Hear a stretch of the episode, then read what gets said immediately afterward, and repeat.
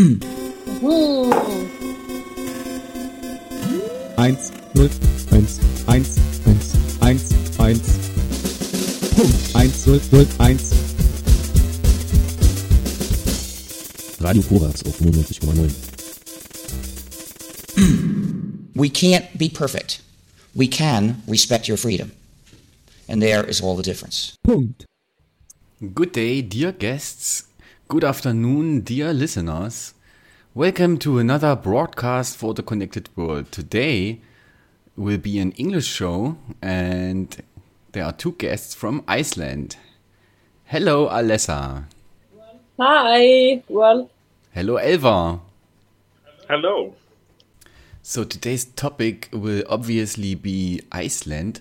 We will present some facts and we also uh, want to talk about the contrast of fire and ice and also water in Iceland. But first of all, how are you guys? Excellent. Yeah, yeah, very excited. yeah, me too. I'm also fine. I finally managed to come to Reykjavik after the uh, roads were like closed part, partly at least, and there was a snowstorm in the southwest, so I couldn't go anywhere. And I'm really happy to finally made it here.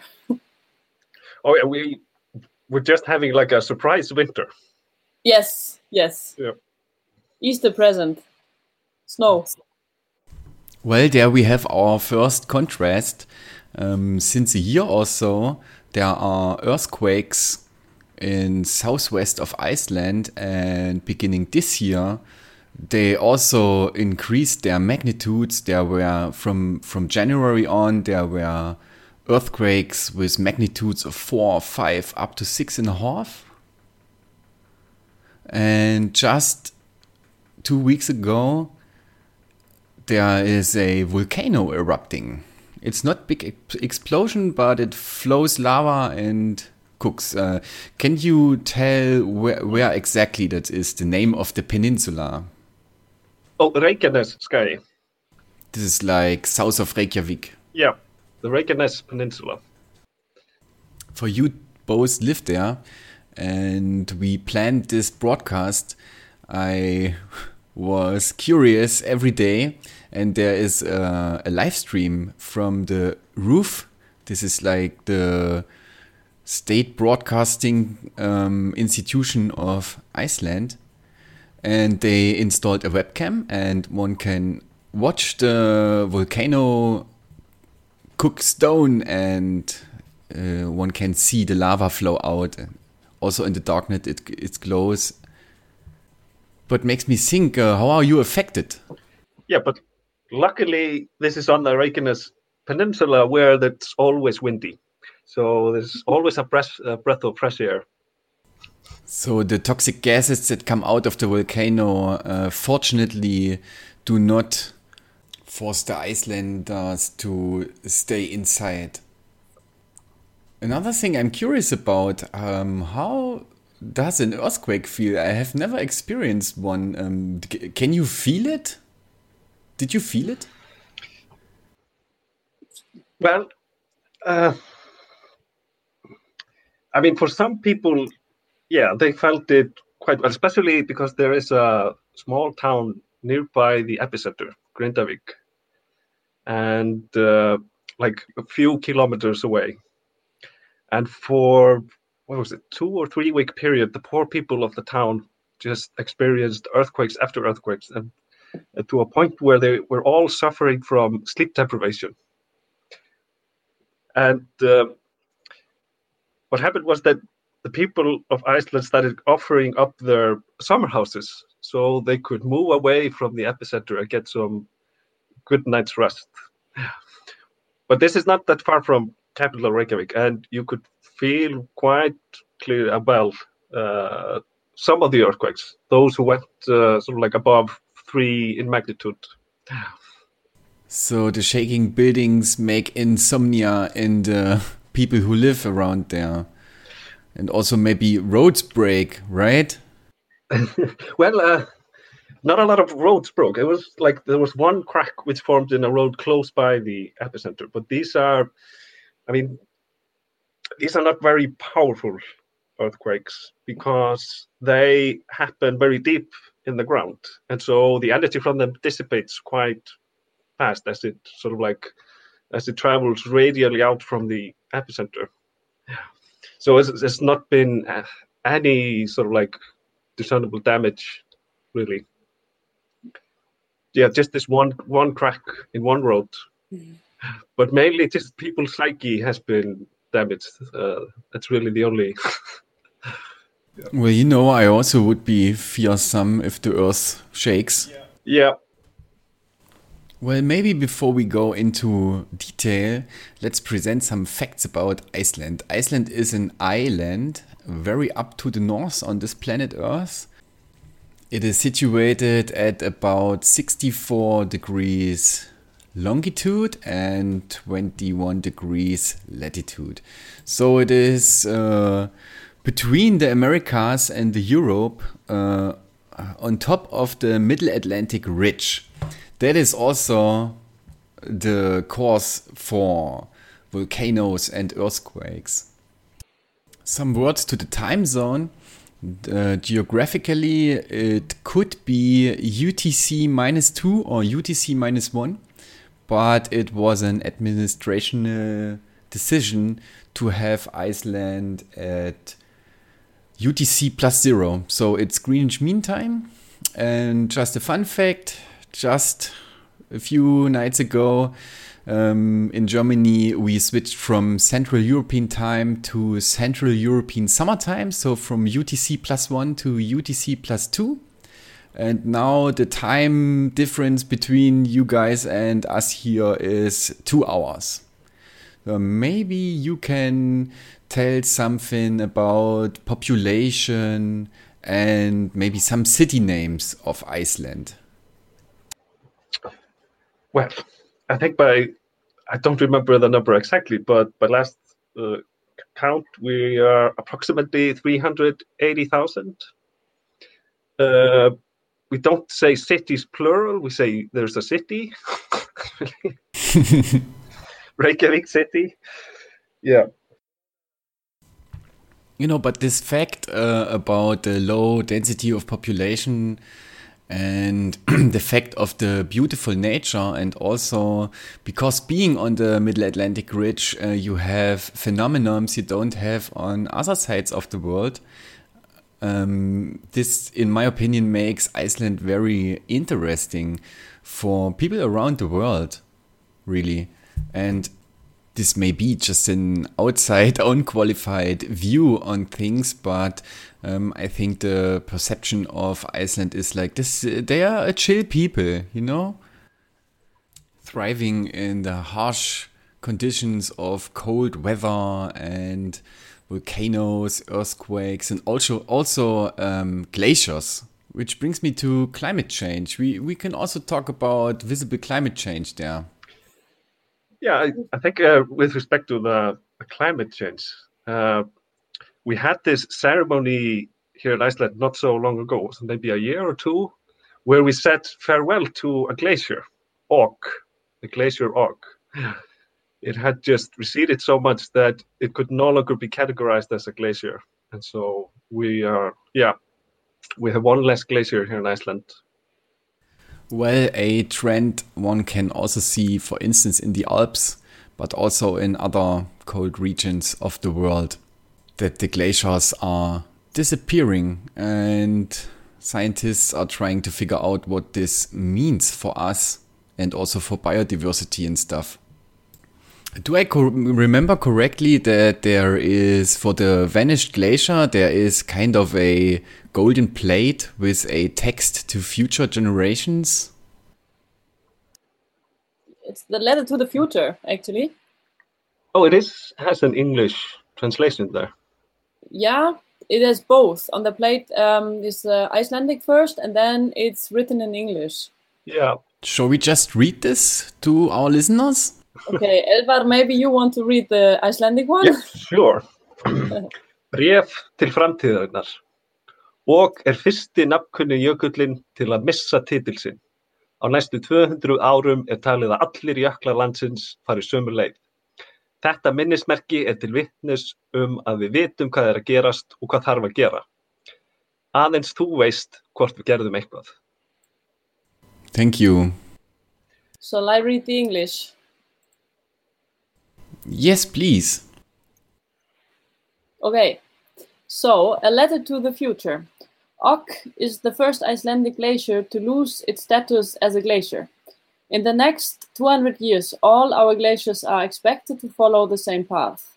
This monument is to acknowledge that we know what is happening and what needs to be done. Only you know if we did it. And then it says August 2019, and then the concentration of CO2 at that time, 415 ppm. Yeah. That's Quite pretty powerful. Yeah, This is so sad, especially for we know why and we know what needs to be done, just like stated. yeah. Here in Iceland, I mean, it's not just that we're going to lose the, the glaciers. A lot of our sort of like growable land is going to go under the ocean. We really don't have much of it here in Iceland. They're expecting that the whole south coast is just going to be, yeah, below sea level. And that makes me think about the agricultural situation in Iceland. I didn't look up, I didn't look this up beforehand. Um, what is grown? Where where are fertile soils? Well, I mean, what we make use of quite a lot is just uh, free thermal energy. And so we have grow houses around the island. And yeah, we grow uh, things like bananas. I think we only grow bananas in Europe or something silly like that. Oh right, with the thermal energy, you can have houses to grow everything, Yeah, yeah, yeah. like also citrus and stuff. Nice. This reminds me of a nice fact Alessa told uh, me some time ago that um, the heat, the the the steam that is transported to not only grow houses but also the homes to have warmth inside is also smartly um, provided. So, I mean, the pipes which transport the steam are laid, for instance, under the streets. So, uh, ice melts just inherent. Yes, and they very cleverly sort of like built on top of the pipelines uh, bicycle paths and and uh, yeah bicycle paths. So during wintertime they are sort of like self maintenance, sort of very maintenance free in the sense that uh, the icing and snow just melts. See, that's why I admire Iceland. This is just smartly done, very efficient. So maybe now that we know some facts and some interesting things about Iceland and some specs and so on, we maybe can go a li- little uh, deeper on what you are doing in Iceland. So you are a scientist. Yes, I work at the University of Iceland uh, doing research in at- atomic scale physics. And uh, I don't think uh, it's, it's not necessarily connected to Iceland. Uh, in the, and the science that we do is not sort of like specific to Iceland, but we are more just in so like the science of uh, transformation, which has to do with, for example, capturing energy and storing energy from sunlight, which is a very hot topic at the moment, especially with respect to the climate change. So, how do we efficiently capture sun and store it as useful energy for use at a later time? And we are also in the business of looking into how do we convert chemicals which are not useful to us into something useful, such as capturing CO2 from the atmosphere and transforming it into uh, alcohols or similar, which we can use as fuel later. So we are sort of conscious about and trying to work on solutions for the future. And I think uh, Iceland has, though, a somewhat sort of special place on sort of like the world stage when it comes to this, because we have sort of advanced quite a bit how to work with uh, geothermal energy, how to capture it and make use of it. And I think uh, we are sort of like working with several countries. I think in there's, there's Norway, there's China, there are countries in South Africa which can make use of, of our technology. So that is one of our exports at the moment. Can you uh, elate some more into how this geothermal energy is captured and used, and maybe how deep do you need to dig for it, and maybe how much is used? You completely caught me off guard there. I no. I just know, I know that we don't have to dig very deep. I mean, that is, I mean, that's one of the key things that we have. I mean, we don't have to dig deep before we reach uh, temperatures which are useful to produce energy, also to warm up our water, which we pump into the uh, residential areas. And so I, I don't have a number in mind, but I know that there are countries who are not as geologically, uh, sort of geothermally active as Iceland, who are trying to dig down to find uh, warm water, and then you have to dig like almost five, five plus kilometers. There's a project like this in Finland, I know. Yeah. But digging so deep, it's it's not an easy feat. Yeah.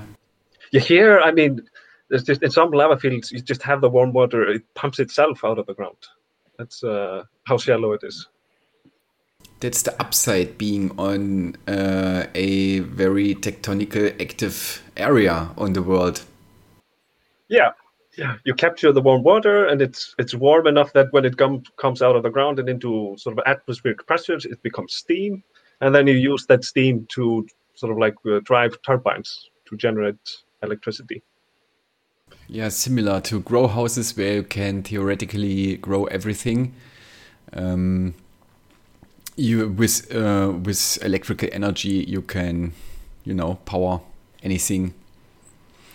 Makes me think about uh, maybe another uh, thing I don't know. Um, how is the population distributed? So I imagine Iceland inland is not very, you know, it's not a very friendly environment.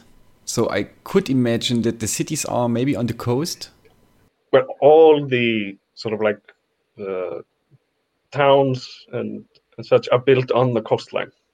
And that is for a couple of reasons. One is because, yeah, I mean, it's habitable by the coastline as it is much uh, the temperature there is much tempered because we have this warm ocean around Iceland thanks to the Gulf Stream.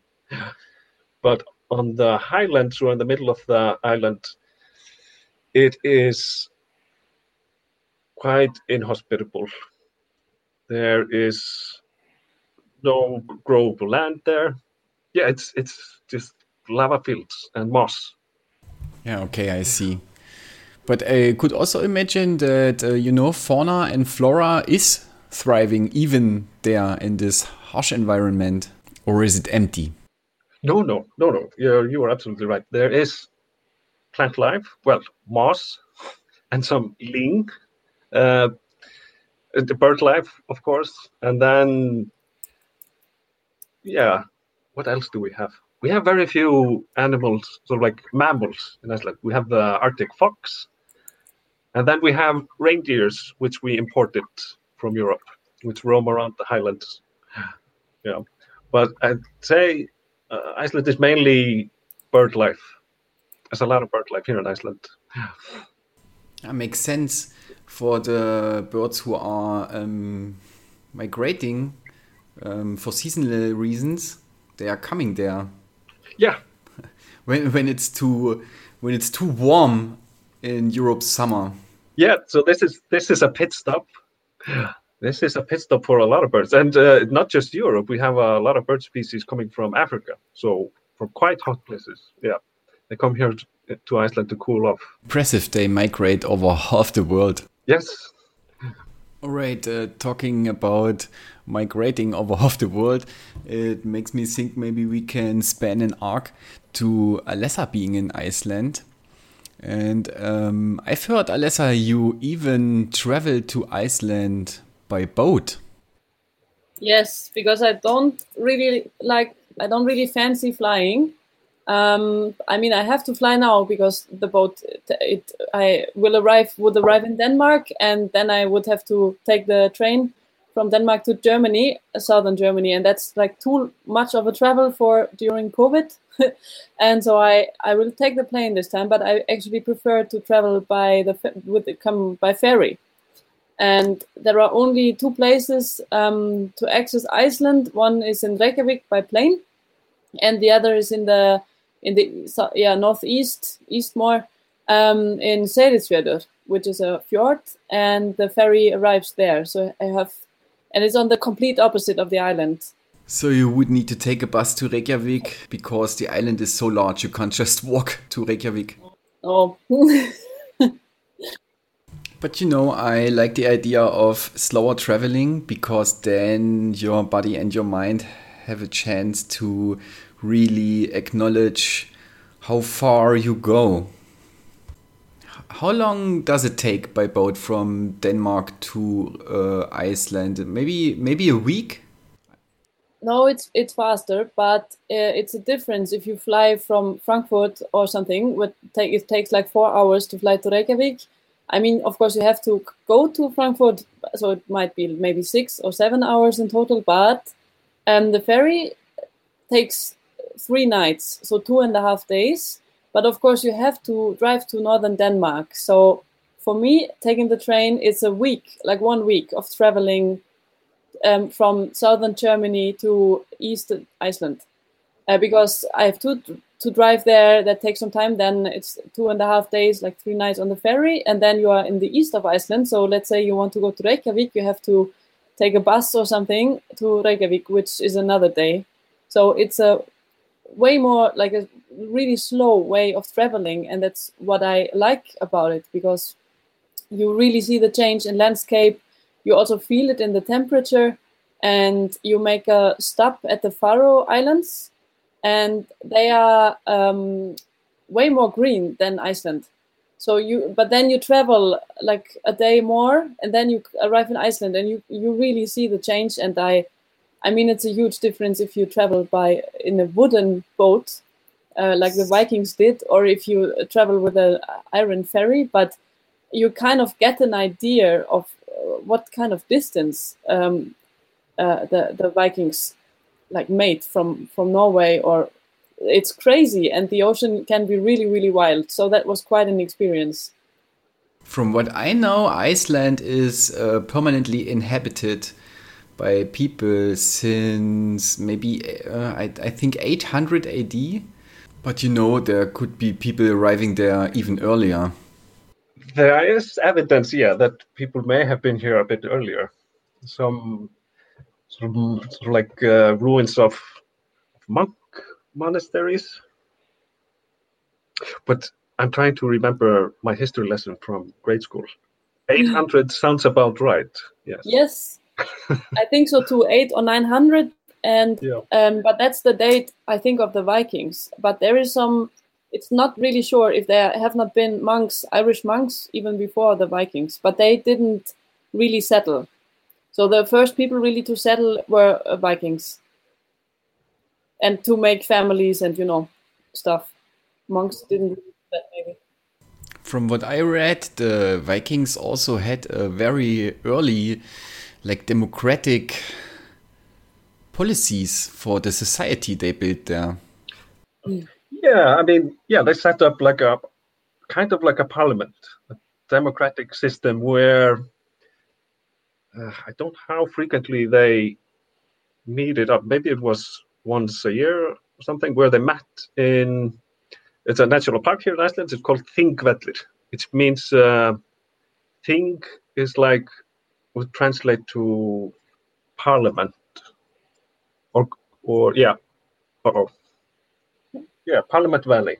But it, it's a it's a special place in the sense that there you can really see uh, that we are at the borders of two tectonic plates because through that thing we have this canyon running through where it's very obvious that the two tectonic plates are moving apart. So it's it's opening up more and more every year. But yeah, and then sort of like the initial settlers of Iceland, they met there and then they made sort of democratic decisions on on these and those things, such as I'm trying to remember what they were talking about there. But in our sagas, we also have that sometimes it happened during those meetings that uh, they settled some blood feuds, which is probably not so nice. Yeah. Well, ancient times, ancient rules, we are always looking through the glasses of our time. Yeah, but it gives a picture, you know, like the chiefs of the tribes come together and decide on important matters. Yeah. Speaking of our times, there's another interesting historical, you know, situation there was in the 20th century. Um, I relate to the Cod Wars. So there was a war with uh, the UK, with Great Britain, um, about mainly cod. So it was about fishing. Maybe I uh, can make it to summarize this I hope I don't forget important things.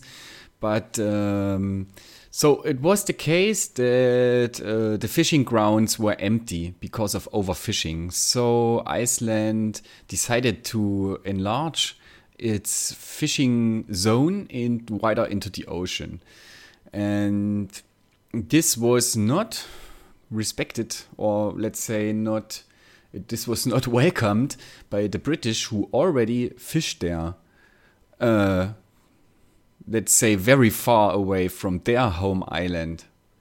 And so it came to be that uh, there was, you know, like protest against this, and Iceland wanted to really wanted to force um, that they have more space to fish, so they can export it and also eat it. And um, interesting thing is that Iceland has no army. They have a coast guard maybe um, but they don't have an army. And now i come to the conclusion but iceland won this war. They uh, uh, they blockaded with their fisher boats the uh, the, the warships of uh, Great Britain and uh, at one point I also think there was NATO involved. So but Iceland is always uh, also a NATO member. So very interesting um, how this uh, was uh, going to play out, and um, unfortunately there was one dead to be, uh, you know, there one man died, one Iceland man died, but not from you know guns or, or, or weapons, but uh, there was like a an issue in in the in the in the boat inside and there the issue was electrical so he died from electric shock during blockading the warships. And I think another factor is also that Iceland threatened to leave NATO at some point during that dispute. Yeah, but we won because we had a secret weapon. And the secret, and so yes, I mean the idea with sort of extending our sort of like coastal borders was that we wanted to push the British out, or the fishing fleet from the UK as they were yeah they were happily fishing in what we viewed to be our sort of like resources and what happened in this war was that i think this was sort of like a bit of a i don't know this was sort of like a bit of a bad play by the uk but they actually dragged into the conflict the fleet of nato some of the nato fleet ships which was a bit odd because we were also part of NATO. But they used their influence to get these large, uh, what uh, would I call them? Maybe not battleships, but you know, ships. With, Frigates. Yeah, yeah, to come and scare off the Icelandic fishing boats because the Icelandic sort of like would you say militia, sea militia, whatever you call them, uh, they so like their weapon of choice was to sail on their small fishing boats towards the British fishing fleets and then cut off the nets of the sort of like the trolley nets using underwater scissors. And that was the secret weapon. And it just became so costly for the British fleet losing their nets that they eventually they gave up. But these fishermen of Iceland, they just went fearless towards the the fleets, which even sort of like uh, tried to warn, fend them off warn them off by shooting across their bows using their cannons or yeah. But no, no, they they did not sway and they just went for it. To my knowledge, this was the only uh, dispute with other countries. Yeah, Iceland's one and only, let's say, uh, conflict. Well, we don't know about um, was the Vikings fought. Makes me think that uh, maybe even before the Vikings, maybe some um, indigenous Americans also traveled to Iceland. Uh, but I don't don't know about this. There's evidence for this. No, I, I don't have evidence. I, I, I could just imagine that they also traveled to Iceland or found Iceland. I think it was more the other way around. Yeah. People went to Newfoundland from Iceland and um, and settled there. And there's definitely evidence for this, as far as I know. Yeah. Leif Erikson was his name. Yeah, yeah. And they also went to Greenland and named it Greenland, even though it was not green at all, to attract people to settle with them in the place called Greenland, which was actually quite white. Yeah. Yeah. And then they named Iceland Iceland to keep people away because who wants to move to that cold, frigid place? And it doesn't make any sense at all because Iceland is more south than Greenland. But okay. Yeah. But um, yeah, but yeah, All right, all right, interesting. Today I learned. yeah. Looking at my watch, I can see we have reached about half an hour. This is like half of the show. So maybe we can listen to the piece you made, Alessa. And maybe you can talk about it a little. And also things you do on Iceland. Yeah, okay. So I'm doing different uh, things in Iceland. and um, that's not just uh, because of COVID, but also because I just like to do different things. And but I came here first as an artist, and um, my since then the, my main topic is the are the glaciers, and uh, I was doing in 2019, 2020, uh, also this year we like I have a, a cooperation partner I work with, uh, Jochen Orso. He works at the University of Reutlingen and he's an engineer. And we scanned uh, icebergs. So because they are icebergs, they they used to be part of the glacier, but the glaciers are melting and they form lagoons sometimes. And then if the glacier is calving, there's ice breaking off the edge of the glacier, and then it's an iceberg. And they melt of course and they wander towards the ocean. So they lose they're constantly changing and, and losing their form. And they look different every day because they're turning and flipping and uh, our idea was to scan those icebergs with um, with a drone and to like to keep to maintain their shape somehow to yeah, make a footprint of those uh, icebergs that are going to disappear of course and become part of the the ocean around the globe. And so we we scanned the uh, four icebergs. We scanned more, but for for now are ready um, to keep them in the shape. And we 3D printed them again. So we have like little. Uh, at the moment, they have like hand size maybe icebergs, but uh, in my in my perfect fantasy world, they would be uh, the same size they used to be. Like really Yeah, we want to see this. um, can you go deeper on the techniques you use? yeah, we it took a while until we found out how it actually works. so we made some tests, of course, and then we we realized that um, the drone uh, like is filming, but then the the surface of the water is reflecting. So if you give uh, this little film to uh, the program later, it will not really know where to stop because like by filming by surrounding these icebergs um, it's constantly tracking you, the position so you actually know the shape if you give it to a 3d program later.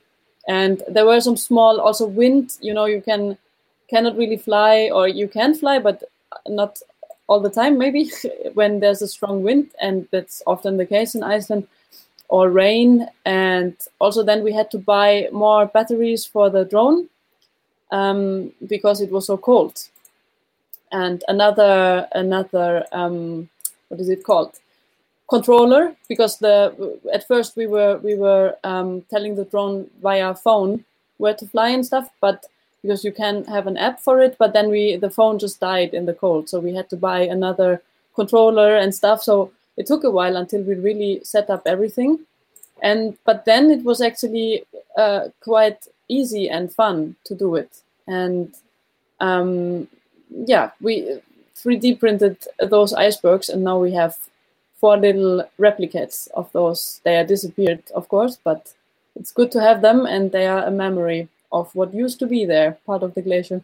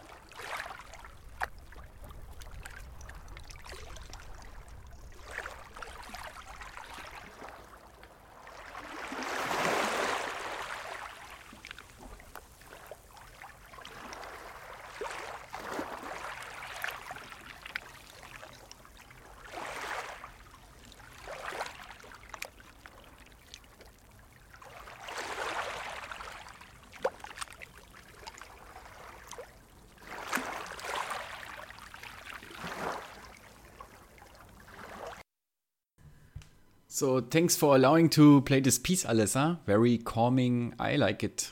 Very, uh, you know, you can use your fantasy and imagine things, and also imagine the vast, sheer uh, greatness of glaciers. Okay, so um, maybe it's time to talk a little bit more deeper about what Elvar is studying. Uh, you know, like uh, in detail. Uh, yes, yes, yeah. So, yeah, I wasn't very specific when I talked about what I actually do at the university, but at the moment and for the past couple of years, I have been specifically working on describing uh, water, water in sort of like uh, chemical settings. And the reason why I have been doing this is because a lot of the chemistry, the useful chemistry that we make use of, such as conversion of one type of uh, material into another, which includes, for example, turning nitrogen gas into ammonia or plant food, or the conversion of CO2 into fuels and other. This happens in in water. And and I am working sort of at the level of what's called the quantum theory, and more specifically at the atomic and electronic scale. So it's very on the surface level of, of quantum theory. And then the rabbit hole goes way deeper. But so I'll just stop stop at this this level. And uh, quantum theory of the electron uh, describes most chemistry. Not all, but most chemistry. And now the problem with quantum theory that well, it's exact, but it's a very, very uh, difficult and costly problem to solve. And so, if we want to do sort of like describe chemistry, especially water, in a practical manner, we have to do sort of like uh, coarser approximations. And that's where I come in. We want to be able to capture uh, the properties of water and how it interacts with uh, other sort of like uh, sort of like other molecules or atoms in the system to a reasonably accurate degree such that we can make predictions using computers. And we want to do this because we want to be able to guide experimentalists or, or engineers, chemical engineers, into how to better improve their chemical conversions which happen in water without them having to do the very, very costly experiments which may involve. Uh, so I don't know if, if people are familiar with the periodic table, but there's a lot of stuff on the periodic table. And then if you want to design or do new chemistry, you may want to start to modify your systems by putting in different types of, of atoms or constituents in your system and see the effect of the change if you do that. But there's so much stuff in the periodic table that trying to do this like in a permutational manner would take just way too much time. And so we sort of like what I think we just called uh, now computational chemists. We try to speed this up by having computers do the work.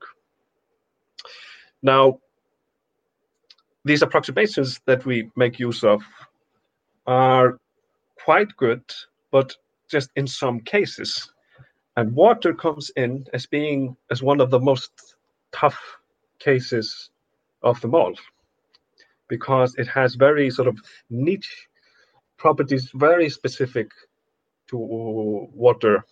And I think one thing which I think people just take for granted is that uh, when it's in its liquid form, it's more uh, dense than when it's in its crystal or ice form, which is why ice floats on top of water. And that's why we have icebergs floating around. But this is like this is the only liquid that we know of which has this property, and it's absolutely fundamental to how life has evolved that it has this property. I suppose this is like a, a commonly known um, fact that water has like this density anomaly at I think four degrees Celsius. So, but um, what uh, what I'm curious about is the do you have insights? Do you know why why this is such?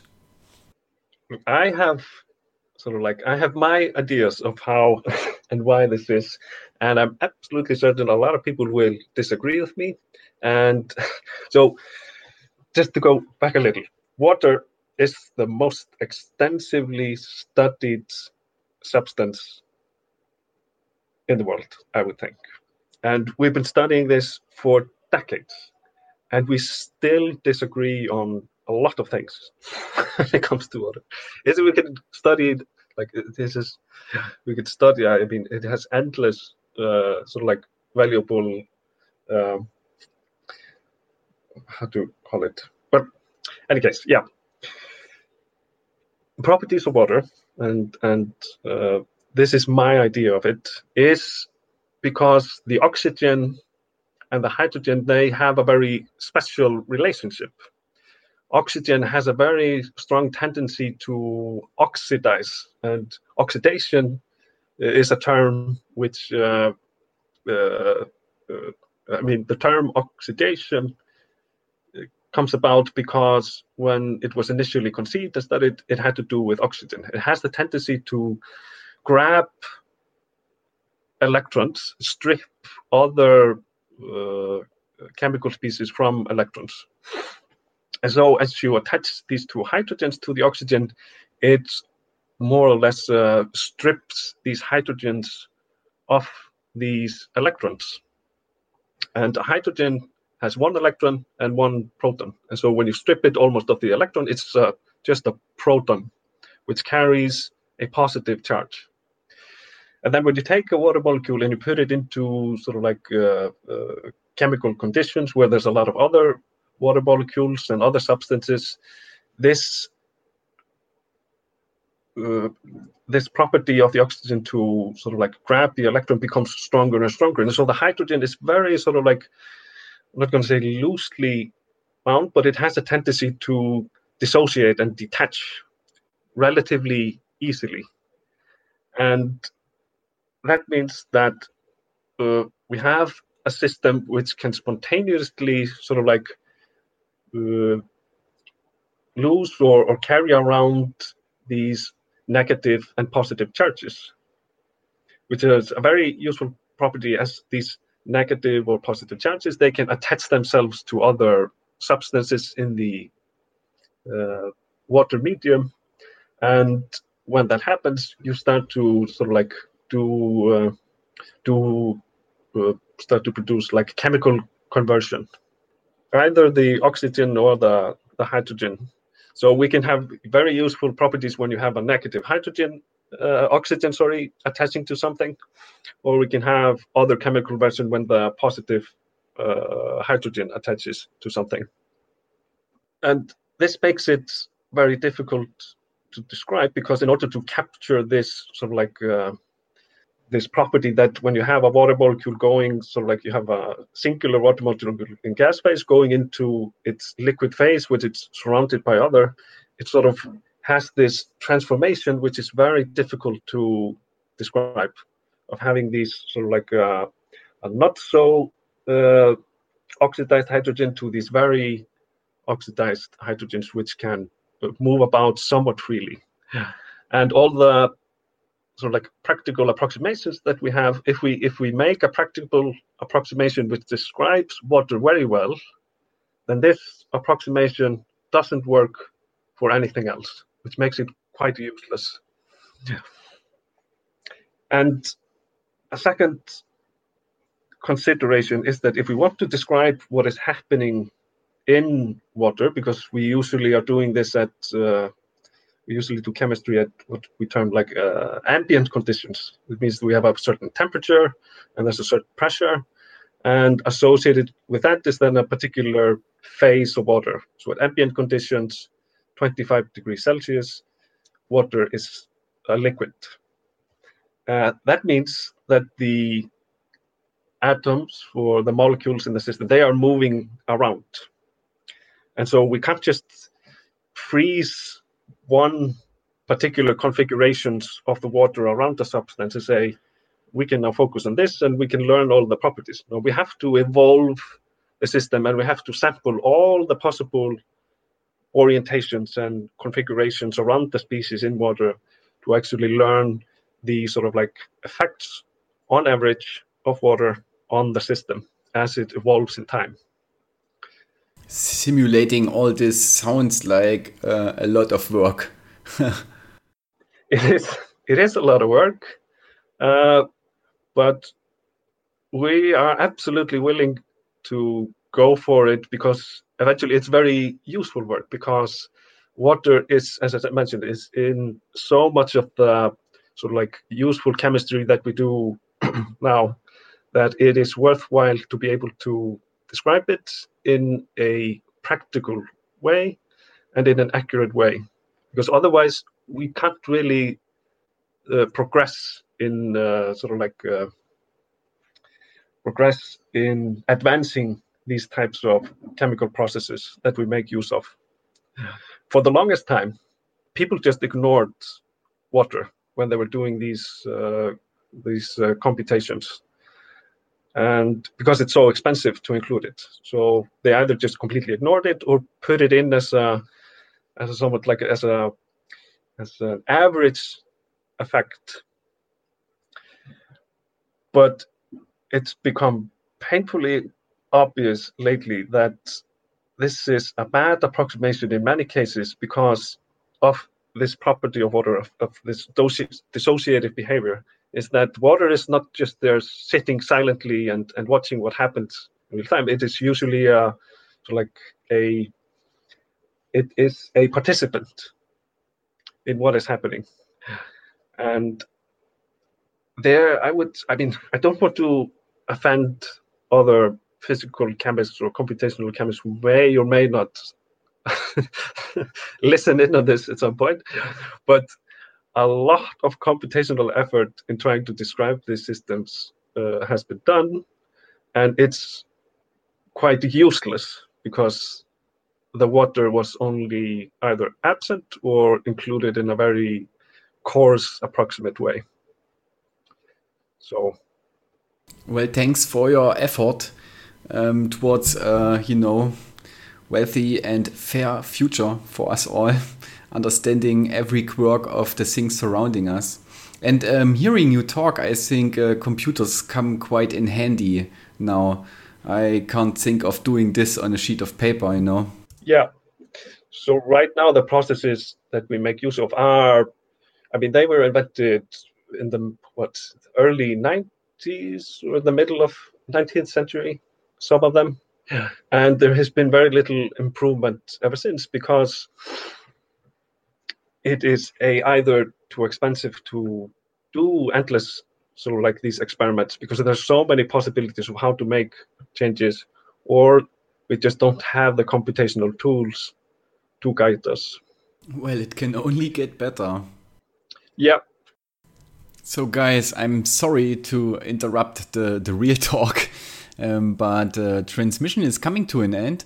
I would like to thank you for your time and the insights you gave and the things that we talked about. It was a pleasure for me. I hope you liked it too. I hope uh, the listeners enjoyed. Have fun with Radio Corax. And maybe last question, guys. What what are you going to do tonight? Just my plan for today is actually to go see that volcano. so, wish me luck good luck. Yeah.